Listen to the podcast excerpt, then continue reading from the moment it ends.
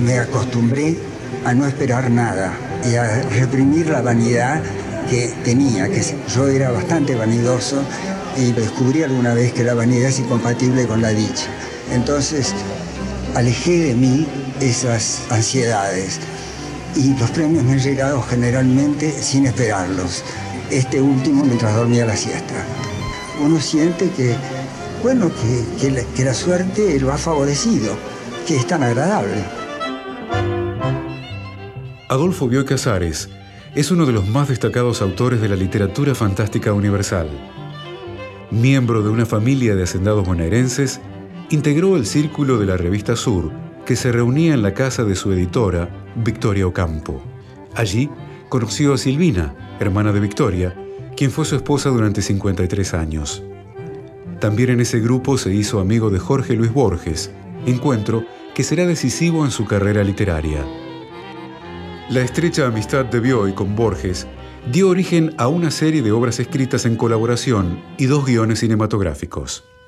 Nuestra primera colaboración fue en el Rincón Viejo. A mí me habían encargado que hiciera un folleto pseudocientífico y realmente comercial sobre yogur. La casa de Rincón Viejo estaba muy destruida, casi el único cuarto que se mantenía un poco era el comedor en un invierno muy frío y ahí cerca de la chimenea Borges y yo escribimos el folleto sobre el yogur y como nos aburría un poco el tema, nos prometíamos para mejores ocasiones escribir cuentos juntos. Pasaron cuatro o cinco años y después escribimos varios cuentos en colaboración. Así que el origen de mi colaboración con Borges está ahí en el Rincón Viejo, en el comedor de, de la estancia.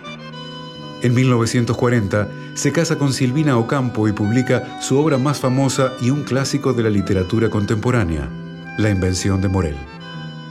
Narrada en primera persona y ambientada en una isla desierta, en la trama se entrecruzan el delirio, la pasión amorosa y la idea de inmortalidad. En colaboración con su mujer, escribió la novela policíaca Los que aman, odian codirigió con Borges la colección del género Séptimo Círculo y los tres compaginaron la antología de la literatura fantástica. Para ese momento, Bioy Casares renegaba de sus escritos anteriores. Cuando yo publiqué un libro pésimo, porque mis primeros seis libros fueron los seis libros peores de la literatura, cuando publiqué uno de ellos, en La Nación dijeron me aconsejaron que dejara la pluma y me dedicara a plantar papas. No hice caso a eso, pero cuando hoy leo ese artículo y leo el libro que escribí entonces, le doy la razón al, al articulista.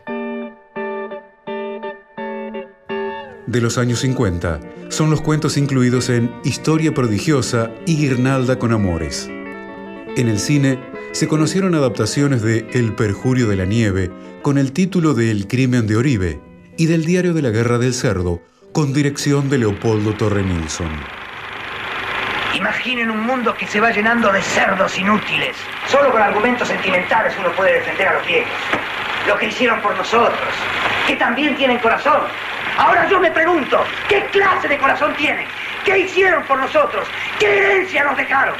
También Sergio Renán dirigió un trabajo de Bioy. Fue El sueño de los héroes, quizá su mejor novela, filmada en 1997.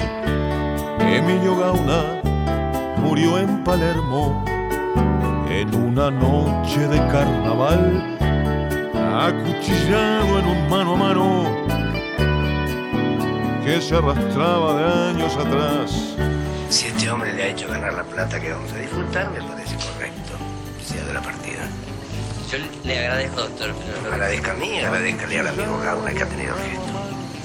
Sí, también le agradezco al amigo Gauna. Pero... Bueno, muchachos, ¿qué pasa? ¿Cuál es la próxima parada? ¿Hicimos el curso de Villa No me jodas de Villa de Votos, vamos a en la cárcel, con total, todos vamos a terminar ahí.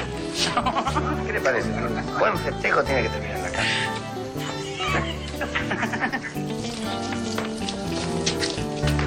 El niño Gauna murió en Palermo en una noche de carnaval. La narrativa de Bioy Casares se define por un racionalismo calculado y un anhelo de geometrizar sus composiciones literarias. El contrapunto a este afán ordenador viene por el constante uso de la paradoja y por un agudísimo sentido del humor. La aparición de la invención del Morel situó inmediatamente a Bioy Casares entre los primeros que en la Argentina abordaron con maestría el género fantástico.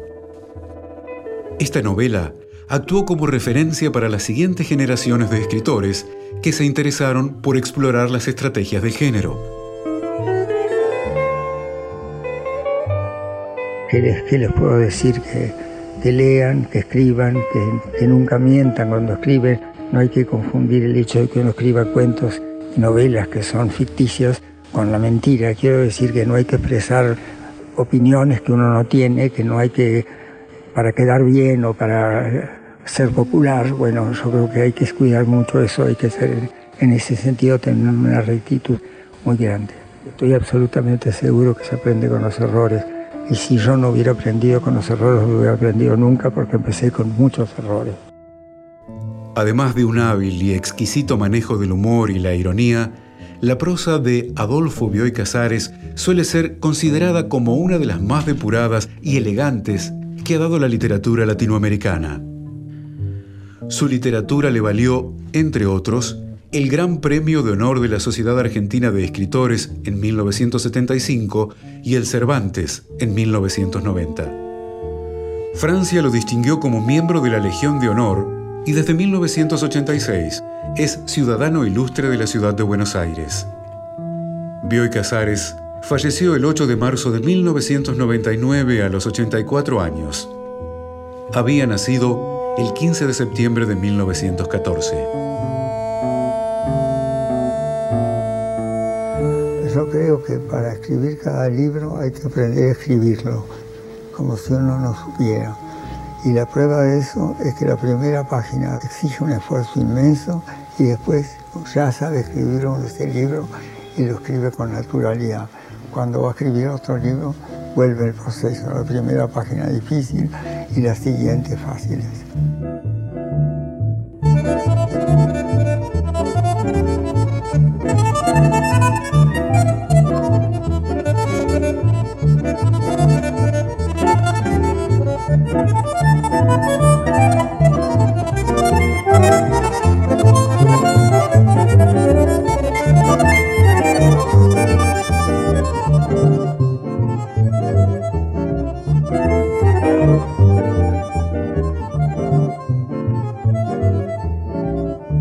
Contenidos y memoria histórica.